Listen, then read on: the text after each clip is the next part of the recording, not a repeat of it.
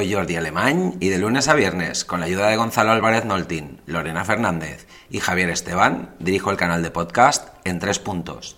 En Tres Puntos es un programa de actualidad y opinión en el que con un formato sencillo y lenguaje coloquial analizamos, reflexionamos y proponemos soluciones a los retos de presente y futuro a los que nos enfrentamos todos como sociedad nuestro objetivo es fomentar conciencia y promover la inteligencia colectiva.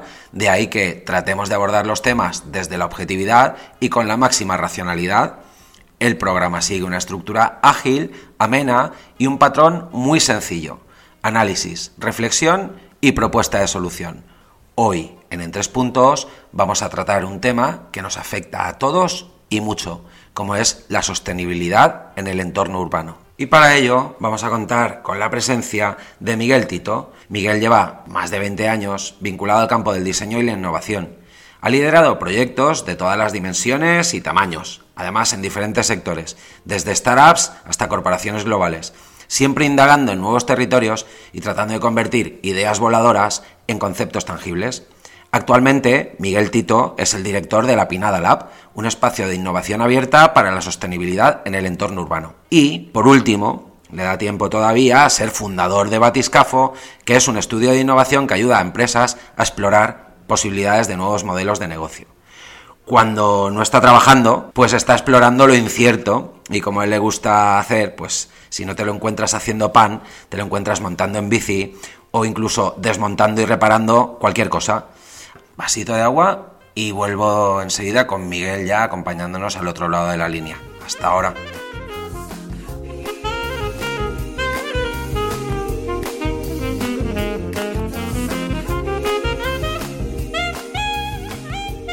Bueno, pues sin más dilación, lo que voy a hacer es dar paso ya a Miguel, que está en línea esperándonos y que nos va a contar, pues nos va a ayudar sobre todo a hacer la, el análisis, reflexión y propuesta de soluciones del programa de hoy acerca de las comunidades y de las ciudades sostenibles. Miguel, ¿cómo estás? Buenos días. Gracias por estar con nosotros. Hola, estoy estupendamente, muy contento de estar aquí. Muchas gracias por la, por la invitación. Y sí, eh, la verdad es que como dices, eh, bueno, el, esto a lo que nos dedicamos, que es la sostenibilidad, las ciudades y la innovación, es, es algo súper importante. No porque lo hagamos nosotros, sino porque creo que tenemos evidencias más que suficientes en nuestro día a día. Eh, por donde sea que nos informemos, vemos todo tipo de, datos, de estudios, de informes que nos dicen que, tenemos un problema. Tenemos un problema gordo de sostenibilidad de nuestro estilo de vida. En la Pinada Lab nos dedicamos a, la innovación abierta como mecanismo para resolver los problemas de sostenibilidad en el entorno urbano. Y a poco que miras, enseguida te das cuenta, pues viendo por ejemplo estudios que dicen que en 2030 más o menos dos tercios de la población mundial va a vivir en ciudades. Bueno, esto ya te da una información y esto sube y sube indefinidamente. No es que se estabiliza así, sino que es una tendencia monótona creciente. Y esto sabemos que en un mundo finito como el nuestro, pues eh, supone un desafío importante y realmente nuestro estilo de vida actual tiene una sostenibilidad muy baja. ¿no? Eh, en cuanto vemos esa pancarta de no hay planeta B, esto nos da un, es como un puñetazo en la nariz, ¿no? O sea, no hay, no hay ese plan B. El plan A tiene que ser tratar de converger hacia la sostenibilidad, ¿no? Otro dato interesante es, eh, bueno, hay informes que dicen eh, que hacen un seguimiento de qué, qué uso hacemos de los recursos disponibles, digamos, como si fuera un presupuesto anual. Al final, cada año, nuestro estilo de vida como civilización globalmente consume recursos si lo hiciésemos muy bien como gestores, llegaríamos a final de año más o menos cubriendo el objetivo, digamos el 100%. Sería ideal que fuese el 80%, ¿no? Y el hecho es que año tras año, eh, allá por julio, más o menos, hemos agotado esos recursos. Es decir, el resto vivimos al crédito, a un crédito que, que no podemos eh, sostener. Y lo peor no es ya solo que en julio acabamos, sino que año tras año esa fecha se adelanta varios días. Entonces ya dentro de poco será principios de julio y después será junio y a eso me refiero por la... Es un ejemplo bastante gráfico ¿no? de, la, de la falta de sostenibilidad.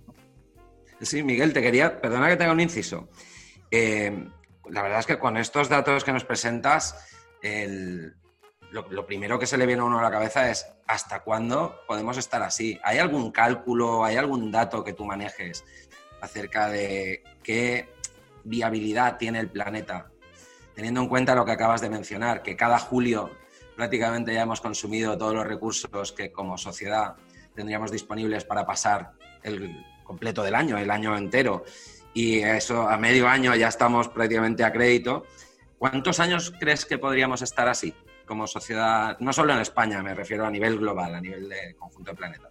A, ver, no, voy a negar que he leído algún estudio donde pone alguna fecha teórica, eh, algunas décadas por delante, pero esto es, prácticamente la, la, fecha de nuestra extinción. O sea, es decir, mejor no pensar en eso porque, porque es tentador el decir, bueno, pues aún nos quedan unos años, ¿no? Esa fecha realmente está en el pasado.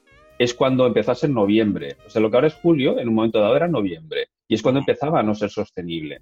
Entonces, lo, lo terrible del asunto es que esto va sucediendo lentamente y con, fenómenos como la pandemia actual tendemos a pensar que, bueno, confundimos lo urgente con lo importante. El, problema de la sostenibilidad es que sucede a una escala temporal distinta de la de una pandemia o de un accidente de tráfico. Es la emergencia pura, pero está sucediendo y es de una inercia imparable. Entonces, realmente, respondiendo a tu pregunta, esa fecha está en el pasado y creo que es peligroso eh, utilizar ese mecanismo de decir, bueno, todavía nos queda tiempo, no nos queda tiempo. Esto es como lo del grado y medio que se quiere, se quiere alcanzar como objetivo en, el, freno al incremento de la temperatura global.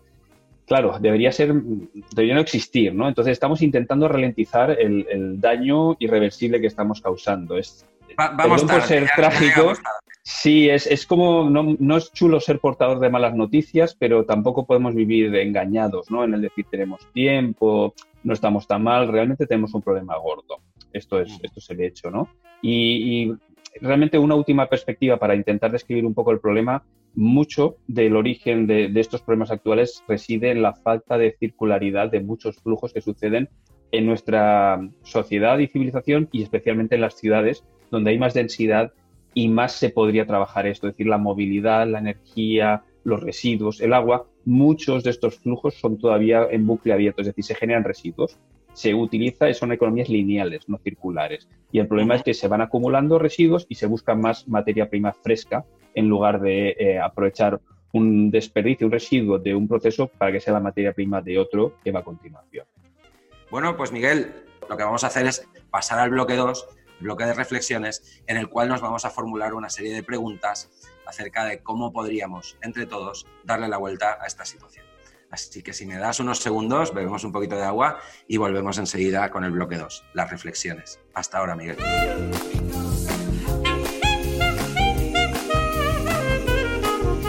Muy bien, pues ya estamos aquí de vuelta con el bloque 2, el bloque de las reflexiones, ese bloque en el que tratamos de sacudir los cimientos mentales y tomar conciencia de los problemas que nos ocupan y nos preocupan a todos. Y hoy en En Tres Puntos estamos hablando de comunidades sostenibles. Como apuntaba antes de cerrar el bloque 1, este tipo de, de mejoras, vamos a llamarlo mejoras en términos de sostenibilidad, este tipo de proyectos, por la dimensión y envergadura de los mismos, requieren de ese factor colaborativo que tanto nos gusta. Miguel, ¿realmente somos tan colaboradores como decimos o lo hacemos siempre con la boca pequeña?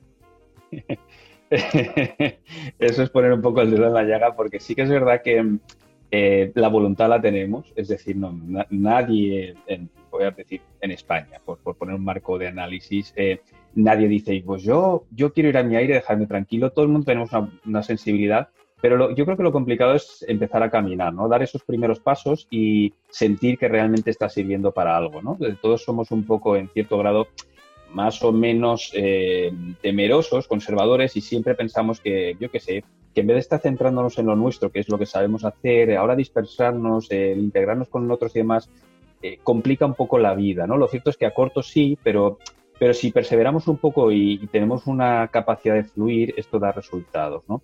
Entonces, eh, en la misma pandemia nosotros nos hemos dado cuenta de que es como dices, el que nos cuesta un poquito ponernos en marcha, por ejemplo, la colaboración público-privada. Eh, entre la administración y las empresas había mucho que se podía hacer, había una necesidad clara de resolver problemas emergentes, pero la realidad es que eh, lo urgente pasaba por encima de, de, lo importante, ¿no? Entonces, al final costaba mucho accionarlo, ¿no? Entonces, en líneas generales, el, paradigma que se utiliza, esto se le llama innovación abierta, que es una forma más sofisticada de decir hacer cosas nuevas eh, colaborativamente, ¿no? Yo creo que aquí eh, también es una cuestión de caso a caso, reto a reto, problema a problema, no se trata sobre actuar y meter a todo el mundo de golpe simultáneamente, sino tratar de hacer combinaciones inteligentes que permitan hacer un avance de la forma más, más clara, más ágil, ¿no? Eh, una fórmula que yo desde luego estoy convencido que es fundamental es la público-privada, de la que hablaba hace un momento, porque la parte de la administración es en donde descansa, digamos, el marco regulatorio. Y cuando quieres cambiar cosas significativamente, antes o después topas con la ley, la norma, el reglamento, eh, algo de este estilo. Entonces, ese aspecto, por ejemplo, el público es fundamental. Ahí, quería ir, porque, a ver, yo francamente creo que, y es una percepción, ¿eh? no he revisado datos ni he rascado ningún, ningún informe, pero creo que se hacía más hincapié en la necesidad, por ejemplo, de reciclar hace 10 años que a fecha de hoy. No recuerdo el último anuncio por parte del gobierno en términos de promoción de la sostenibilidad. También eh, desde el punto de vista reflexivo, que es lo que pretendemos hacer en este, en este bloque, yo me plantearía, eh, si en términos de sanidad, a la hora de atacar una pandemia, no somos capaces de poner de acuerdo a la presidenta o presidente de una comunidad autónoma con los señores que dirigen los designios centrales de nuestro país, el presidente de gobierno y su consejo de ministros, ¿dónde estamos? ¿Estamos haciendo lo suficiente en términos de sostenibilidad a la hora de alinear acciones a nivel de comunidad autónoma y entidad supranacional? ¿Dónde ves tú la sociedad en ese punto, Miguel? A ver, desafortunadamente es un es, factor necesario, pero no suficiente en el sentido de que es, es el que no haya buena coordinación puede detener todo avance y aún así, aún ocurriendo, nos garantía de que vamos a tener un éxito pleno en el proceso de innovación que estemos acometiendo. Pero es un poco como dices, tenemos casos dolorosamente cercanos y, actuales en, en, el cómo, cómo es posible que esto no, que no accione, ¿no? Eh, tanto en contextos de urgencia y no voy a decir de desesperación, pero jope, de, estar apurados como en ciertas regiones estamos ahora mismo, como en un régimen más estable, esto sucede. A mí me encanta un, autor que se llama Charles Landry que propone un paradigma que se llama eh, burocracia creativa. Es como su, su, trabajo vital, profesional, se centra en ese término, ¿no? Y en explicar, desarrollar todo un cuerpo de conocimientos sobre cómo de un lado y de otro, es decir, lo público y lo privado, puede trabajar de forma colaborativa para relajar esas tensiones que suceden inevitablemente cuando haces una interpretación literal del articulado, de la normativa, del reglamento, ¿no? Y como, hombre, al final todo parte de lo mismo, de la voluntad. Eh, si un funcionario determinado no quiere eh, facilitar el crear espacios de posibilidad en torno a lo que contempla una norma, difícilmente va, nadie le puede obligar, ¿no? Pero al final eh, realmente sí que es posible el hacerlo Aún así, mm, ya digo, no es solo suficiente, porque eh, ha sido muy fácil como echarle la pelota directamente a la administración, la culpa es de ellos, no es así, realmente es un factor habilitador, pero luego tiene que confluir pues grandes empresas, eh, pymes, startups, eh, centros de conocimiento, la sociedad civil, la, lista, la lista de la compra, el, banquillo, no sé qué analogía utilizar, pero al final hay muchos potenciales agentes que involucrar y es lo que decía, en cada caso la gracia está en saber elegir adecuadamente quiénes, eh, quiénes son más importantes que participar o en qué orden y de qué, cómo coordinarlos entre sí, ¿no? Comprendo. Eh, hmm. te quería formular una reflexión adicional, Miguel. En términos de tejido industrial, algo de lo que se habla tanto estos días, eh, España, sus ingresos provienen en un 70% del sector servicios, algo que a la hora de considerar un país desarrollado o no desarrollado es una métrica potente. De hecho, si uno solo hace análisis de primer nivel, se dará cuenta de que cualquier país de lo que se viene a llamar el primer mundo desarrollado está en un, más de un 50% de su PIB generado por el sector servicios, pero en nuestro caso en particular, al bajar el dato a segundo nivel, los servicios son hostelería, transporte y comercio minorista, que además son los que, si no estoy equivocado, tienden a generar más niveles de contaminación, especialmente hablamos de sectores como el transporte o el turismo, a los que son difíciles, voy a, usar un término muy coloquial, son difíciles de meter mano, una por su atomización, hablamos de muchas pequeñas empresas, y en segundo lugar, porque en el caso particular del turismo, hablamos de que hay un elemento externo, como es el turista, en la mayoría de casos es un señor que no tiene demasiado interés en nuestro país, simplemente viene aquí a pasar unos días y ya está. Y mi pregunta reflexiva sería, ¿cómo podemos educar a estos sectores que, por ejemplo, de alguna manera les cuesta tanto transformarse? Lo vemos con el tema de la digitalización, que van siempre como un pasito por detrás a la hora de adoptar e invertir en innovación, ¿cómo podemos educar a este tipo de actores para que apunten en la dirección que tú comentas, en el tema de la sostenibilidad? Eh, bueno, no es, una pregunta sencilla de responder porque es, bueno, es, nuestro dilema desde hace varias décadas, ¿no? Y siempre acudimos al transformar el modelo productivo y a generalidades de este tipo, ¿no? Yo creo que eh, la, la, aproximación que está proponiendo la Comisión Europea desde, digamos, desde el vértice superior y regiones como la Comunidad Valenciana desde un, eh, una posición más inferior, yo creo que es la adecuada, que es en torno a misiones. Al final es como dar líneas, dar ejes estratégicos eh, a los cuales acogerse o con los cuales alinearse para hacer la transformación que cada uno debe acometer sectorialmente. ¿no? Yo creo que también es fundamental el eje de la sostenibilidad que comentabas, es decir, oye, la diferenciación por vía de la sostenibilidad y, la creación de valor añadido. Es decir, que lo que yo no soy un gran experto en turismo, es decir, no estoy en condiciones de decir la receta mágica para reinventar el turismo en España es esta, pero desde luego en innovación en general hay dos caminos fundamentales y es por coste o por diferenciación, ¿no? Eh, por coste es turismo de borrachera y bocadillo, que ni siquiera gastan en la pernoctación y ese no es el camino que creo que, que debemos emprender. El de un turismo consciente, integrado y que sí tome ese interés por el lugar al que va. Es decir, eh, intentar plantearse, pero ¿y por qué viene y no tiene mayor interés? Es simplemente echar unas fotos, comerse una paella y volverse.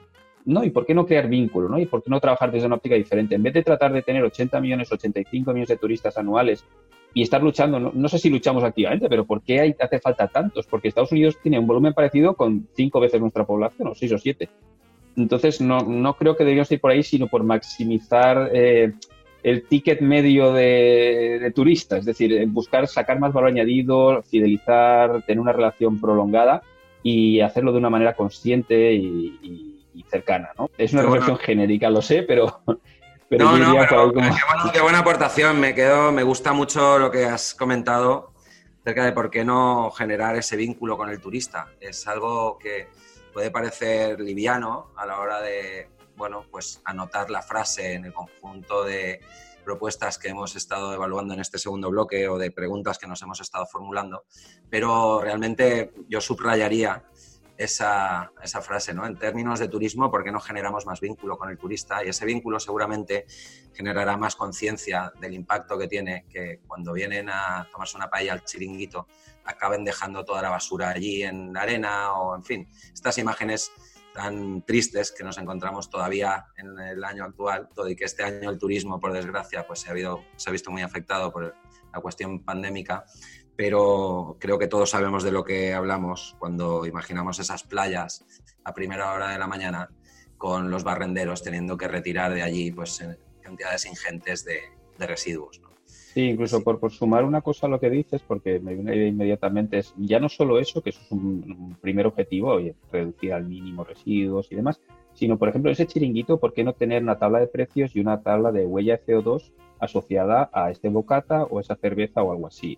Y empezar a construir realmente una prestación de servicios, pues cuando hablamos de la sostenibilidad no es decir, oye, pues mejor si coges este vehículo en vez de aquel o una moto eléctrica, sino cosas de este estilo que son sencillas, eh, no, o sea, no es realmente complejísimo de implementar y da un mensaje diferente. De aquí somos conscientes de lo que hacemos, no solo es en nuestras materias primas son de proximidad, que también debería serlo, etcétera, cocinamos de una manera así con el mínimo de aditivos, eh, poco azúcar, poca sal, estas cosas, sino, oye, por ejemplo, oye, para ayudarte a elegir qué compras, mira, están los precios y está la huella. Y ahora ya tú eliges de forma consciente. Qué bueno, qué bueno. Eh, me encanta tener invitados porque siempre aprendo un montón de todos vosotros y como soy un eterno aprendiz, pues la verdad que disfruto mucho de estas charlas. Miguel, nos hemos quedado sin tiempo en el bloque 2. Vamos a cerrar este bloque aquí. En unos segundos estamos de vuelta con esa lista de soluciones que seguro que hoy resulta muy interesante. Hasta ahora, Miguel.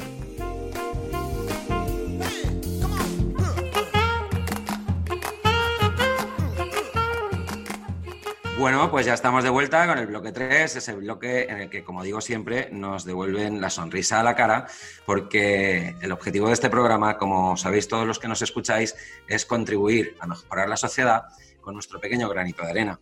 Y me voy a, tomar la libertad de recuperar esa última propuesta de Miguel, del bloque 2, en la que hablaba de que por qué los chiringuitos no presentan, pues bueno, un, junto a los precios, un pequeño cartel que indique cuál es la huella de carbono, de CO2, que se emite con cada producto, con un bocadillo, con un sándwich o con una mariscada, ¿no? Me parece muy chulo esa propuesta y lo que voy a hacer es devolverle la palabra a Miguel para que pase ya a contarnos, junto a esa propuesta, qué otra línea de ideas podríamos ir implantando desde lo que serían los beneficios y los retornos rápidos y, cómo podríamos transformar y colaborar individual y colectivamente a alcanzar este objetivo de sostenibilidad que es el que hoy nos ocupa. Miguel, cuéntanos, ¿cómo lo hacemos?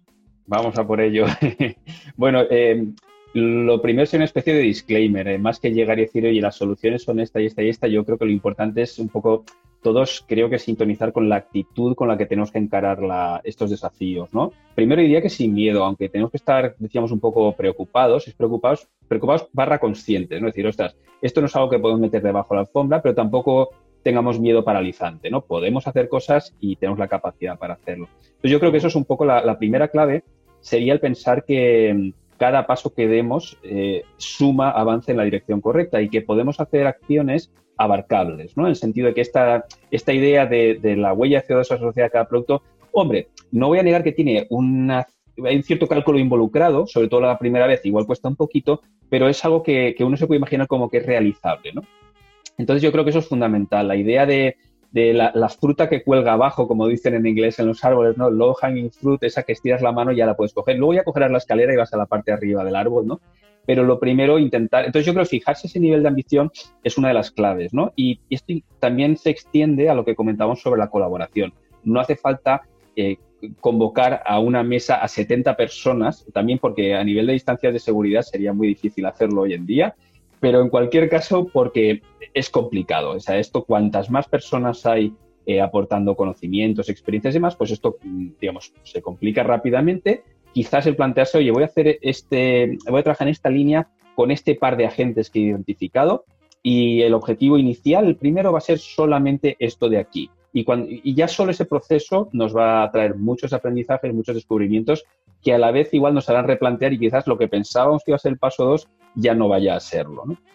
Entonces yo empezaría por eso, por hacer un, horizonte y un, un, marco de trabajo abarcable, pero Adicionalmente, a, mí me encantan las tensiones, ¿no? los dilemas no resueltos. Entonces está esto, todo bien, pero hay otro, hay otro elemento que hay que tener en cuenta y es el del factor de escala. ¿no? Esto lo hemos observado, se observa rápidamente en el entorno urbano, donde el volumen de personas que participan de un cambio en determinados eh, fenómenos o problemas que estás tratando de resolver es muy decisivo. Entonces, así como, por ejemplo, el cambio de conducta de cada ciudadano, cada consumidor en el uso de plástico, por ejemplo, de un solo uso, eh, la mejora se suma la mía, la tuya y la de cada uno de nosotros de una forma lineal, aritmética, es decir, oye, pues todo bien que hacemos lo vamos sumando y sale, al final sale una suma interesante, ¿no? Pues bien, en dinámica de sistemas sucede que hay sistemas no lineales, lo que la suma de los cambios de hábitos sería una suma lineal. Eh, cuando son no lineales, lo que sucede es que hay un punto de masa crítica a partir del cual los beneficios, el impacto positivo se dispara de manera exponencial. Entonces, por ejemplo, eh, o, donde se justifica o no adoptar ciertas medidas. Por ejemplo, hablar de un sistema de movilidad compartida, si es para tres personas o dos o un uso individual, no tiene demasiado sentido, pero a partir de un volumen determinado de personas, eso ya hace que deje de haber coches circulando eh, y que se utilice esa flota de vehículos. Entonces, el dilema al final está entre tener ese horizonte abarcable, esa dimensión accionable y a la vez que tengamos un factor de escala eh, interesante para tratar de encontrar esa dinámica no lineal y ese impacto positivo exponencial. Qué bueno, qué buena lista, Miguel. Mira, si me permites, para que todos los oyentes también tengan un resumen claro y visual de lo que hemos hablado. Yo he estado atentamente prestándote atención y he tomado nota de los siguientes puntos. Por favor, si me dejo alguno, me corriges, ¿vale? El primero, concienciación individual y colectiva. Hace falta que todos tomemos conciencia no solo de la importancia, sino también de la urgencia y de la necesidad de empezar a actuar ya para atajar este problema, porque no, ya llegamos tarde, como tú decías en el bloque 1. En el punto 2, colaboración, actitud colaborativa. En el punto 3, pequeños logros. Tenemos que tratar de trocear el pastel para que en lugar de ver esto como un reto de dimensiones bíblicas, pues lo veamos como que haciendo un poquito cada día vamos a ser capaces de, sobre todo, de ir transformando progresivamente y avanzando en la dirección correcta. Y el punto cuatro, factor escala. Esa es la lista. Yo me voy a permitir la licencia de incluir un punto 5, si me lo permites. Y es que celebremos los pequeños logros, porque hay, mentalmente eh, tiene un impacto muy, muy positivo. El que todos, más allá de adquirir conciencia, eh, de adoptar esa actitud colaboradora, seamos capaces de divertirnos mientras progresamos y de celebrarlo y de verlo en positivo y de ver que somos capaces no solo de, o sea, que todo aquel esfuerzo que invertimos al final tiene un retorno y una recompensa tanto física como mental. Así que aportaría ese último punto, si tú me lo permites. Y lo que voy a hacer aquí, Miguel, es lo que hago pues en cada programa, en cada entrevista, es darte el último minuto para que aportes lo que quieras al formato. No sé si quieres comentar algo, se, nos ha quedado algo en el tintero. En fin, lo puedes dedicar a lo que quieras, Miguel. Fantástico. Eh, no sé si llamarle sexto punto. Prefiero casi dejarlo en cinco y que cierres tú la lista. Y esto es otra cosa, pero sería, es una especie de llamada. Yo quiero apelar a, pero es sinérgico con lo que decías lo último, eh, a pasarlo bien, a la mentalidad de niño, a celebrar no solo los logros, sino el descubrimiento, el aprendizaje, a explorar, a recuperar el espíritu de juego. Tenemos mucho que cambiar, pero no, no, no lo hagamos con un sentimiento de culpa ni de responsabilidad dramática. Eh, tenemos ante nosotros un, un, puzzle que volver a montar y, y, hay mucho que explorar y realmente hacerlo con actitud eh, fluida, divertida y no, no dramática. Entonces yo, yo creo que mm, es, es, un poco cliché, pero tenemos que volver a ser niños, tenemos que volver a aprender mucho de, de los niños y de esa mentalidad eh, mucho, con muchos menos sesgos que quizás los, los, adultos tenemos cuando nos aproximamos a muchos problemas. Entonces mi, mi llamado final sería este. Qué bueno porque además va muy en línea de, de lo que hablamos al principio, ¿no? de, de esa innovación necesaria y la innovación tiene mucho que ver con la diversión y con el probar cosas nuevas. Así que en eso los niños tienen mucho que enseñarnos, como tú decías. Sí, yo lo último, la última mención final, insistir el agradecimiento por la invitación, es simplemente una mención a los partners que colaboran con nosotros en la Pinada Lab y que realmente nos dan sentido y, orientación. Pues son Caixa Popular, Itecon, Ecoforest, Ustea y Ayuntamiento de Paterna a día de hoy y si somos algo y si conseguimos algún impacto es principalmente por el compromiso de, de entidades como esta. Muchas gracias a bueno, pues, por, por, la invitación. Un, un, agradecimiento enorme y un abrazo muy fuerte también para todas esas entidades colaboradoras y también para el Ayuntamiento de Paterna, que a veces les criticamos mucho a los políticos, pero también hay que felicitarles cuando toca. Así que un abrazo y enhorabuena. Miguel, cuídate mucho. Gracias, igualmente.